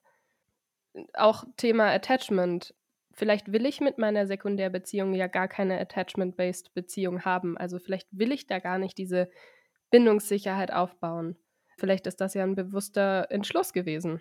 Ähm, auch da nochmal Verweis auf Jessica Ferns Buch Polysecure, äh, die eben auch darüber schreibt, dass man nicht mit allen Menschen eine bindungsbasierte Beziehung aufbauen muss. Und das fände ich spannend, wenn das nochmal ein bisschen mehr in der Forschung auftaucht. So, was sind eigentlich die Faktoren, die für mich persönlich Beziehungsqualität ausmachen? Oder was gibt es vielleicht gewisse Faktoren, die in nicht monogamen Beziehungen Beziehungsqualität ausmachen, verglichen mit dieser klassischen monogamen Vorstellung von So sieht eine Beziehung aus und das macht sie qualitativ hochwertig. ähm, Qualitativ hochwertige Beziehungen günstig abzugeben. Kriegt ein Gütesiegel. ja, ich wollte sagen, ich habe ein akutes Bedürfnis nach einem Gütesiegel. Stiftung Beziehungstest. Super. Gut, jetzt machen wir Sticker. Ähm, vielleicht nochmal als Fazit so generell wäre mir auch noch wichtig anzuhängen, dass alles, was wir jetzt hier gesagt haben, ist kein Grund zu sagen, okay, jetzt lebe ich nur noch nicht hierarchische Beziehungen oder ich verteufel alle, die hierarchische Beziehungen leben, weil das eben nicht gleich heißt, dass die Beziehungen besser oder schlechter sind. Das ist immer relativ und auch, dass jetzt diese Studien sagen, Sekundärbeziehungen sind potenziell vielleicht haben eine geringere Beziehungsqualität. Das heißt nicht, dass sie nicht überhaupt nicht worthwhile sind und dass man sie nicht führen sollte, sondern es muss halt für die Menschen passen. Ne? Wie eben angesprochen, die Beziehungsziele sind ja auch wichtig. Da also nur nochmal der Hinweis, äh, ist jetzt kein Beziehungsratschlag hier, nur weil Flicker und Balzarini sagen, Sekundärbeziehungen sind nicht so bindungssicher, dass ihr keine Sekundärbeziehungen eingeht. Gerade weil das ja auch Aussagen über eine zentrale Tendenz in Populationen ist und nicht Individualinterviews ne, Genau. die, die einzelne Erlebenswelt von Menschen ähm, dargestellt wird. Also es kann ja durchaus sein, dass selbst in der Population, die hier beforscht wurde, es Beispiele gibt, bei denen das einfach alles komplett umgedreht ist, die einfach nur Ja. in, der, in, in der Masse untergehen, weil es eben häufiger anders ist. Ja, das ist der Spaß an quantitativer Forschung. Das bringt uns ja auch auf jeden Fall schon mal zu unserem dritten und letzten Punkt. Und ich freue mich auch, weil ich den Namen dazu sagen darf. Wir haben nämlich eine Zuschrift bekommen von Sonja, die eine Frage vorgeschlagen hat. Ist Hierarchielosigkeit nicht in Wirklichkeit eine Illusion? Und ja, was denkt ihr? Also ich persönlich habe ja nicht das Gefühl, dass ich in einer Illusion lebe. Also mir fallen halt schon Menschen ein, die sagen, ich lebe nicht hierarchisch. Ne? Also nicht nur aus unserem Umfeld oder aus unseren eigenen Erfahrungen regt sich da Gegenbewegung äh, gegen diese, diese These, dass das irgendwie nur eine Illusion sei. Weil auch in, äh, in einem zentralen Dokument, sage ich jetzt mal, ähm, aus der konsensuell nicht monogamen Polyamorie-Beziehungscommunity, nämlich dem Relationship Anarchy Manifesto, also dem Beziehungsanarchie-Manifest, gibt es eine Aussage zu oder ein Statement zu, ähm, ja, zu Hierarchien. Und da geht es zum einen darum, dass die vielleicht nicht unbedingt nötig sind, aber darüber hinaus wird sogar ein, ein, wertendes normatives Statement gemacht, dass hierarchische Ordnungen von Beziehungen oder Personen kritisch zu hinterfragen sind, dass die unter Umständen vielleicht sogar abzulehnen sind. Und das ist ja auch ein, ein Indikator, der sagt, na gut, da, da haben sich Menschen hingesetzt und gesagt, so ein explizites, starkes Statement formuliert gegen diesen, diesen Hierarchiegedanken. Da, da muss ja irgendwie was dran sein. Also das kann ja nicht nur Zauberei und äh, Smoke and Mirrors sein. Ähm, Relationship Anarchy, ich glaube, das Wort haben wir noch gar nicht so wirklich erklärt. Die Kurzerklärung dazu ist, Beziehungsanarchie bedeutet, dass jede Beziehung erstmal wahrgenommen wird. Also ob das jetzt mit äh, der Person, mit der ich im, in, im Einkaufsladen interagiere oder die Person ist, mit der ich zum Beispiel Kinder habe oder und alles dazwischen und darüber hinaus, ist eine Beziehung, die geführt wird, beziehungsweise die existiert. Und diese Beziehung auszugestalten, beziehungsweise mit den jeweils involvierten Personen darüber zu sprechen, wie ich gerne diese Beziehung ausgestalten möchte, welche Commitments, welche Verantwortungen, welche, was das für uns ist. Also so ein sehr klares Miteinander sich hinsetzen. Hey, ich hätte gerne das, ich wünsche mir das, ähm, das kann ich dir anbieten. Das ist in ganz kurz Beziehungsanarchie. Die Frage ist dann aber jetzt so, naja, wie sehen das denn diese ganzen Menschen in diesen Umfrageergebnissen? Also ich meine, wir hatten da ja bei Balzarini und ihrer Crew eine ganz klare Aussage, beziehungsweise äh, da wurde das ja auch irgendwie abgefragt, weil da wurde ja gesagt, so hier sekundär, primär und so weiter. Und hast ja nicht gesehen. Also da wurde ja von einer Hierarchie ausgegangen. Das Spannende ist, dass Menschen sich nicht unbedingt in einer Primär- oder Sekundärbeziehung wiedergefunden haben in diesen Umfrageergebnissen von Balzarini. Also zumindest unterscheiden sie nicht zwischen einer Primär-Sekundärbeziehung, Primär- und Sekundärbeziehung. Es gab in dieser Umfrage aber auch keine wirkliche Möglichkeit, sich äh, zu sagen, nein, ich lebe nicht hierarchisch. Das hatte Flickr dann allerdings. Aber kommen wir mal zu den Umfrageergebnissen. Die sind zwischen 40 und 50 Prozent der Leute, die sagen, äh, nee, keine Ahnung, äh, hier, Hierarchie, lass mich doch mal in Ruhe. Und die Tendenz steigt. Das bedeutet, da ist ein ganz klarer Trend. Der Trend, der Trend geht zur nicht hierarchischen Beziehung. Und, War das nicht der ähm, Trend geht zum Zweitauto? wir sind ein autofeindlicher Podcast, ja? Ja.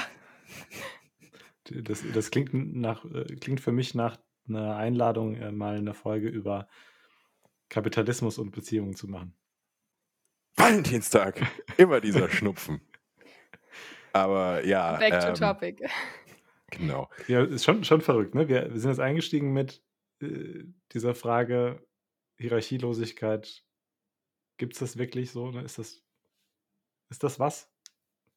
Ähm, und dann sehen wir jetzt aus unserer eigenen Erfahrung, aus den, den sag mal, zentralen Dokumenten der Communities, äh, aus den Forschungsergebnissen, zumindest denken Leute, dass das was Relevantes ist. Ne? Und was damit aber ja immer noch nicht klar ist, ist, ist das jetzt nur äh, ein abstraktes Ideal, also irgendwie so ein, so ein Lippenbekenntnis mit, ja, ja, Hierarchien machen wir nicht, finden wir blöd. Oder gibt es tatsächlich einen substanziellen Unterschied? zu hierarchischen Beziehungen, also ne, von diesem nicht, äh, diesem, diesem Hierarchie-Kontext eingeordneten ähm, Beziehungen zu den, zu den hierarchischen. Ich glaube, worum es mir äh, bei der Frage geht, jetzt mit der, mit der wir dann auf die, auf die Forschung gucken, wie nahe kommen denn Menschen ihrem Ideal? Ne, also wenn ich jetzt anerkenne, dass es, dass es diese, diese Vorstellung gibt, ne, diese Zielvorstellung gibt, nicht hierarchisch Beziehungen zu führen, wie nah kommen wir denn da im, im Alltag tatsächlich dran? Also, wenn wir uns die Resultate von den Studien mal angucken, die wir eben besprochen haben, dann ist es ja durchaus so, dass selbst wenn ich mich von Primär-Sekundär-Labeln irgendwie löse und sage, ich habe Co-Primaries oder ich habe Non-Primaries, also die, die sind alle irgendwie auf einer Ebene, meine PartnerInnen, können wir ja trotzdem substanzielle Unterschiede zwischen den PartnerInnen in verschiedenen Aspekten feststellen. Also es gibt ja trotzdem die Unterschiede, wie lange man zusammenlebt oder wie hoch die Beziehungsqualität ist. Und dementsprechend lässt sich ja wahrscheinlich schon ableiten, man ist nicht unbedingt davor geschützt, die Auswirkungen von Hierarchien zu erleben und zu spüren, nur weil man von vornherein sagt, ja, das ist ein nicht hierarchisches Konstrukt. Also es gibt immer irgendwas, wo sich Unterschiede, Prioritätenunterschiede, mm, Machtunterschiede, auch wenn wir da heute keine, kein, keine Zeit mehr für haben, viel darüber zu reden, ähm, wo sich Machtunterschiede und so ausdrücken. Und das ist natürlich wieder die Frage, wie untersucht man vermeintlich hierarchische Beziehungen, wenn die Leute sagen, nee, die ist nicht hierarchisch. Also so ein bisschen wieder eine ähnliche Problemstellung wie bei den, bei den äh, Vorurteilen. Ne? Da hatten wir diesen impliziten Assoziationstest als Workaround so für, wie kriegt man das aus den Leuten raus, was sie so für Tendenzen haben, ohne ne, dass sie das jetzt irgendwie zugeben müssen oder so. Ein bisschen weniger äh, elegant, aber dennoch äh, ganz spannend ist in diesen Publikationen, die wir heute mit dabei haben, haben sie dann eine Gruppe aufgemacht und gesagt, okay, wir gucken uns einfach mal von den Leuten, die jetzt sagen, habe ich nicht, so primär, sekundär, wurde Ausschau gehalten nach, gibt es denn da trotzdem Beziehungen, die bestimmte Charakteristika haben, die wir in Primär-Sekundärbeziehungen finden. Also vor allem die wir ne, mit anderen Leuten in Primärbeziehungen, die das explizit labeln, finden oder die wir sogar in monogamen Beziehungen finden. Also zum Beispiel, dass eine Beziehung deutlich älter ist als die andere oder dass man sich irgendwie Wohnraum teilt. Das waren so die zwei, zwei Kriterien, nach denen sie da geschaut haben. Und dann haben sie da einfach eine, eine Gruppe draus gemacht und gesagt, okay, hier gibt es jetzt, ne, Leute sagen nicht von sich, dass sie hierarchisch äh, in Beziehungen leben, aber wir sehen zumindest, dass es hier eine Beziehung gibt, die älter oder mit der hier zusammengelebt wird, mit Wohnraum geteilt wird, was ist der anderen Beziehung, bei der das nicht der Fall ist. Und dann haben sie das pseudoprimäre Beziehung genannt. Ich habe mich tierisch aufgeregt, als ich das gelesen habe, weil ich dachte, da sind Menschen, die sagen, sie leben nicht hierarchisch und dann drückt ihr da trotzdem so ein hierarchisches Label drauf. Ist nicht cool. Und ne, ich kann die Reaktion, Reaktion gut verstehen. Muss da auch ein bisschen, ein bisschen schmunzeln, als ich das so gelesen habe, weil es ist halt eine, so eine Angewohnheit von äh, WissenschaftlerInnen, gerade auch in der Psychologie, gerade da, wo viele Gruppen gebildet werden, anhand von Merkmalen. Das ist erstmal das, was passiert. Ne? Also hier ist das ist kein politisches Statement, was hier, hier zumindest die Intention ist. ähm, da jetzt irgendwie zu sagen, oh, das, ihr seid ja gar nicht wirklich hierarchisch, sondern ähm, es geht in erster Linie darum zu sagen, okay, wir haben verschiedene Kriterien und anhand, derer unterscheiden wir unsere Population, bilden eine Gruppe und dann benennen wir die irgendwie. Ähm, guck mal, eine hübsche Box. Die nehmen wir mal her, da packen wir die rein. Witzigerweise sind sich sogar die Autorinnen und Autoren dessen auch bewusst, dass das nicht ganz unproblematisch sein kann. Die haben mich tatsächlich auch in der Fußnote dann so ein bisschen um Vergebung der Community gebeten. ähm, und gesagt, hey, ähm, äh, wir wissen, ne, wir benutzen das hier nur so als, als Label für die Kategorie. Ähm, wir wollen damit jetzt nicht irgendjemandem Unrecht tun. Ähm, Genau, also das ist auf jeden Fall äh, zumindest mal ein ne-, netter Versuch, das ein bisschen aufzufangen, aber ähm, ja, sehe durchaus auch, dass das jetzt vielleicht nicht unbedingt ganz so elegant gelaufen ist. Bringt uns zurück zu dem Thema Mononormativität und warum, warum die Wissenschaften sich schleunigst mehr mit CNM-Beziehungen auseinandersetzen sollte. Ja, es fühlt sich für mich so ein bisschen an wie, ich schreibe am Anfang des Textes, dass äh, ich das generische Maskulinum verwende, dass aber alle Nicht-Männer mit gemeint sind. Das ist gut gemeint, ist nicht immer gut gemacht, um hier mal Schwäbisch reinzubringen. Weisheiten wirken, glaube ich, in, in Schwäbisch immer doppelt. Doppelt, weise. Ja. Ja, ja. ja, ja, ich glaube auch. Also jetzt hast du gerade gesagt, es lassen sich Unterschiede feststellen ähm, weil man ja irgendwie so Pseudo-Primary, Pseudo-Secondary einsortieren kann. Und die haben, also Balzarini et al. haben dann auch das überprüft und gesagt, so ja, wir können anhand von äh, Beziehungslänge und, und ähm, Zusammenwohnen irgendwie diese Kategorien bilden und die sind, die sind auch relativ stabil. Genau, und da äh, ist auch wichtig zu sagen, ne, wir sprechen von verschiedenen Unterschieden. Jetzt haben wir gerade von den Unterschieden in Beziehungslänge und äh, Zusammenleben gesprochen. Das wurde benutzt, um diese Kategorien aufzumachen, um diese neue Kategorie aufzumachen von pseudoprimären äh, Partnerschaften.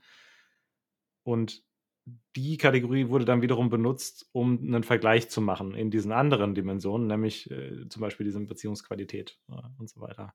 Und da stellt sich eben ganz spannend ein, dass es durchaus ähnliche Unterschiede in Beziehungsqualität gibt bei diesen pseudoprimären zu den dann pseudosekundären quasi, ähm, wie bei den rein primären und sekundären sowie den, den monogamen Beziehungen. Und das ist auch einfach jetzt ne, die ganze Kritik an den, den Kategorielabels mal außen vor. Nochmal ein spannender Punkt, finde ich, für diesen Gedanken. Reicht es zu sagen, ich bin nicht hierarchisch in meinen Beziehungen, um mich vor diesen Effekten, die da untersucht wurden und mit, mit Hierarchien in Verbindung gebracht wurden, zu schützen? Und das ist ne, du hattest vorhin schon angesprochen, erstmal ein, ein, klares Nein. Das reicht jetzt nicht als Schutz, ähm, aber es gibt eine relevante Nuance.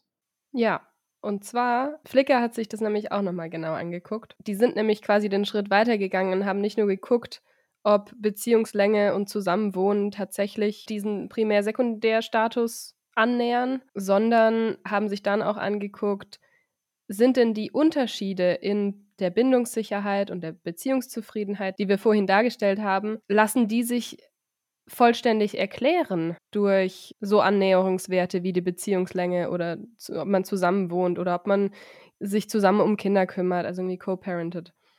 Und das ist wohl tatsächlich nicht der Fall. Also es gibt immer noch einen gewissen Anteil von Variabilität, der da äh, unerklärbar bleibt. Und der ist lediglich dann erklärbar, beziehungsweise der verschwindet dann erst, wenn man die eigene Zuschreibung von Hierarchie dazu nimmt. Also die, der Unterschied zwischen zum Beispiel Beziehungszufriedenheit Primary, Secondary, was wir vorhin hatten, ähm, der lässt sich statistisch gesehen dadurch erklären, dass Menschen sagen, wir haben eine Hierarchie. Ich hatte gerade den, den Flash, dass aber auch im Balzarini-Paper ja schon sich angeguckt, wird ein Unterschied zwischen denen, die sagen, die sind explizit alle Co-Primary versus die, die einfach sagen: „Ne, weiß ich nicht, Hierarchien habe ich nicht“, ne?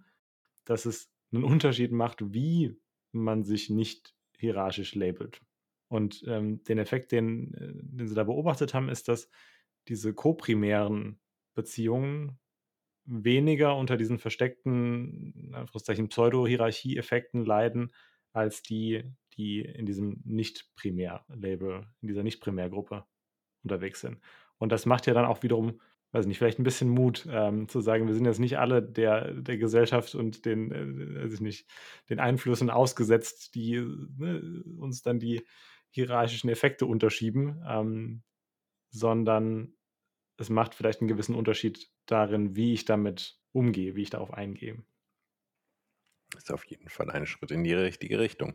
Also Hierarchie oder Nicht-Hierarchie ist ja ein. Es klingt zwar häufig so durch und ich glaube, wir drei sind da auf einem ähnlichen Dampfer, aber es ist ja nicht gleich schlecht oder besser oder schlechter. Ja. Ja, und ich glaube, da würde ich auch äh, mich dir anschließen, ne, dem, was du, was du vorhin gesagt hast. Wichtig ist, das sichtbar zu machen, darüber zu reflektieren, das zum Verhandlungsgegenstand auch zu machen, ähm, soweit es denn geht. Ähm, und ich glaube, das ist auch mit, mit un unserer Motivation oder ne, zumindest meine Motivation auch in dem, wie wir das heute präsentieren und aufarbeiten, Menschen eine Möglichkeit zu geben, zu sagen, da gibt es gewisse Eigenheiten und Strukturen, die erkenne ich vielleicht wieder bei mir. Ähm, ganz, ne, ganz, unabhängig davon, wie, wie ich mich jetzt hierarchisch label oder nicht. Ähm, und das ist was, was eine, was eine Rolle in meinem Beziehungsalltag spielt und das wird Gesprächsthema. Das wird Thema von Auseinandersetzungen in den Beziehungen und ich kann jetzt mehr gestalten, wie ich das haben will.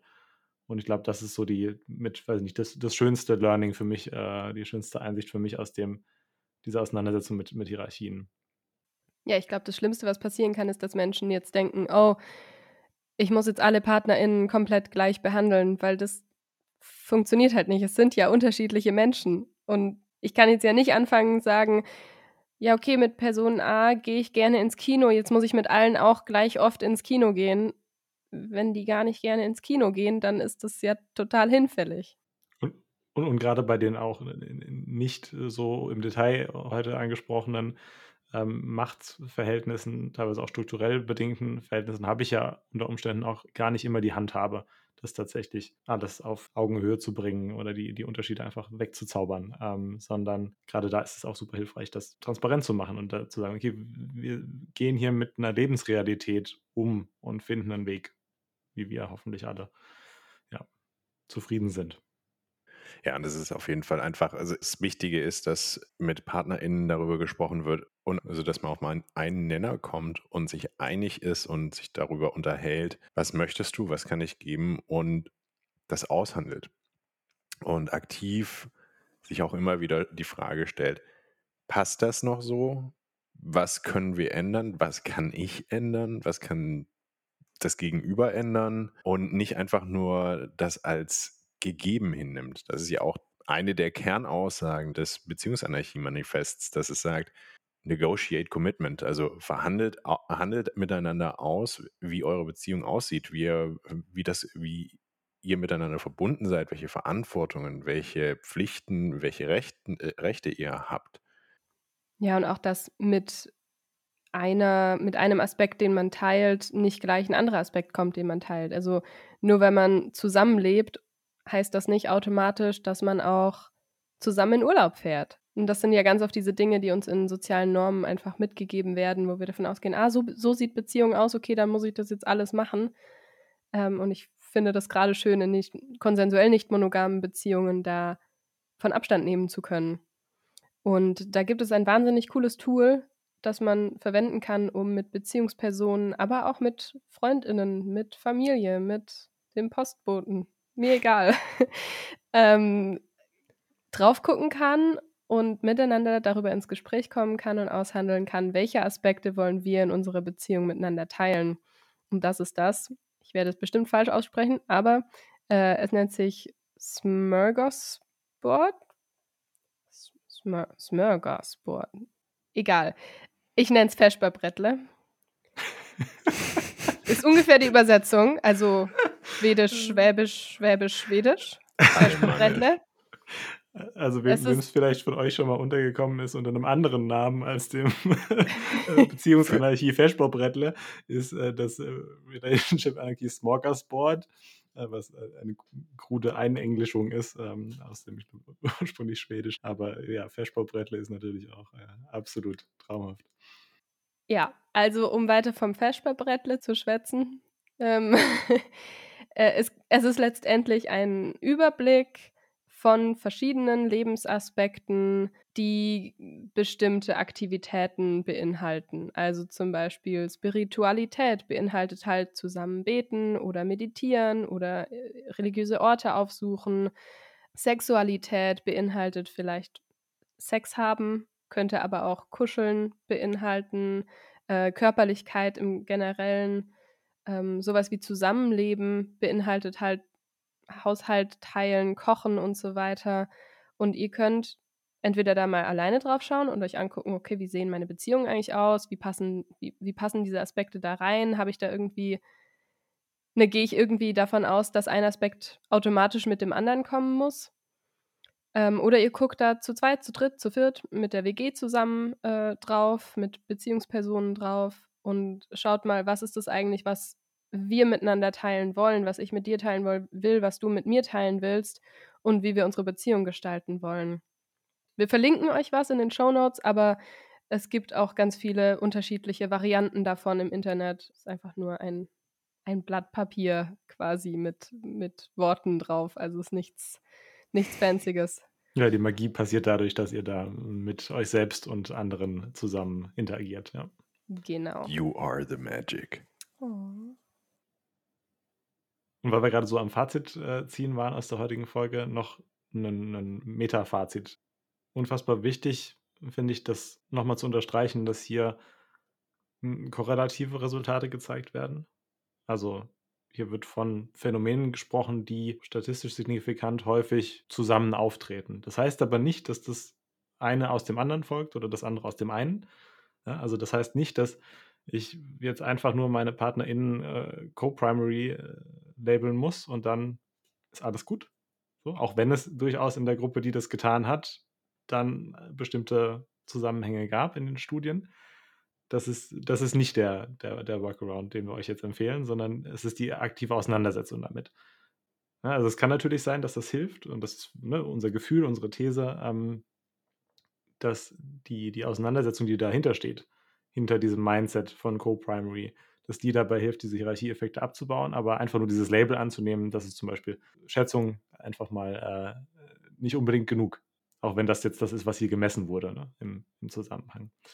Ähm, und grundsätzlich auch nochmal der, der Aufruf an, an alle, die, die uns zuhören, die Forschungsergebnisse, die wir hier ja, repräsentieren, die wir versuchen aufzuarbeiten, die nicht als Wahrheit oder als Anspruch an euch selbst zu verstehen. Ne? Ähm, also es ist nicht irgendwie hier die Obrigkeit, die jetzt diktiert, wie äh, Beziehungen zu funktionieren haben oder was jetzt ne, besser oder schlechter ist. Ähm, und ich glaube, so, also die eine äh, meiner größten Ängste in diesem Podcast-Kontext ist, dass irgendjemand eine Aussage, eine wissenschaftliche Aussage oder eine Beobachtung äh, nimmt und damit zu einer anderen Beziehungsperson geht und sagt, hier, guck mal, das ist da so, deswegen müssen wir das jetzt irgendwie so machen. Weil, wenn überhaupt, ist es eine Einladung gemeinsam drüber nachzudenken, weil wichtig ist und ne, das ist im Namen drin, in der konsensuellen Nichtmonogamie ähm, und ne, auch im Namen unseres Podcasts, beziehungsweise im, im Untertitel unseres Podcasts. Ihr müsst zusammen verhandeln. Das muss gemeinsam entstehen. Und da ja, liefern wir super gerne äh, Inspiration, aber bitte, ja, missversteht uns nicht als Obrigkeit. Immer dran denken, wenn ihr das, was ihr hier hört, benutzt, um Recht zu haben in einer Beziehungsunterhaltung, you're weaponizing shit. Und das solltet ihr nicht tun. Wir kommen zum Ende des Hierarchieabschnitts. Das war ganz schön lange heute, aber ich fand es auch total spannend. Ich habe ja immer mal wieder so diese, diese Erfahrung, wenn man mit Menschen, die nichts mit CNM am Hut haben, darüber spricht, dass man nicht monogam lebt, dann äh, ist eine der häufigsten Fragen, die kommt. Sag mal, Leo, Bist du eigentlich nicht eifersüchtig? Wieso fragst du Leo, ob er eifersüchtig ist und nicht mich? Bist du etwa eifersüchtig? Ich könnte auch eifersüchtig sein. Ähm, ja. Klar, ja. Also ich bin eifersüchtig. Manchmal. Aber manchmal freue ich mich auch mit. Ja, darum geht es in der nächsten Folge. Eifersucht und Compersion. Ein äh, Begriff, den wir, glaube ich, in der ersten Folge schon ganz kurz angerissen haben. Genau, ja, also Compersion ist ja eben Mitfreude. Hier nochmal die kurze Erinnerung.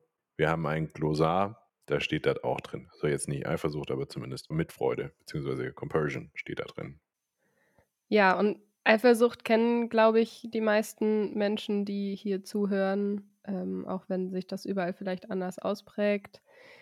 Compersion ist vielleicht nur denen bekannt, die schon im Poly-Kontext irgendwie was zu tun hatten.